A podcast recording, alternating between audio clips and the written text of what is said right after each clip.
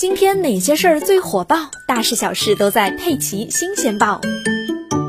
最新研究，科学家发现有二十四颗比地球更宜居的星球。那么问题来了，请问多少钱才能搬家呢？最近，美国和德国研究人员认为，地球不一定是宇宙中最宜居的星球。他们研究确定了超宜居标准，例如行星的年龄、质量、体积、表面温度、是否有水、与恒星的距离等等。最终，从四千五百颗已知地外行星中筛选出了二十四颗超宜居行星。不过，没有一颗行星能满足所有超宜居条件，但一般能满足四个条件，就意味着生命体可能在那里生活的比地球更舒适。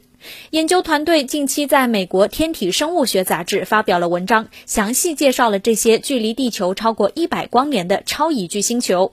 其中一些星球比地球更古老，稍微大一些，略温暖些，可能更湿润。它们围绕旋转的恒星寿命比太阳还长，而且变化更慢，生命体因而可能更容易在这些星球上生长。值得一提的是，所谓宜居啊，并不意味着这些星球上一定拥有生命体，只能表示它们的条件有。有助于生命体生长。对此，网友们表示：“这个家我是搬不起了，还是先把我们的地球搞搞好吧。”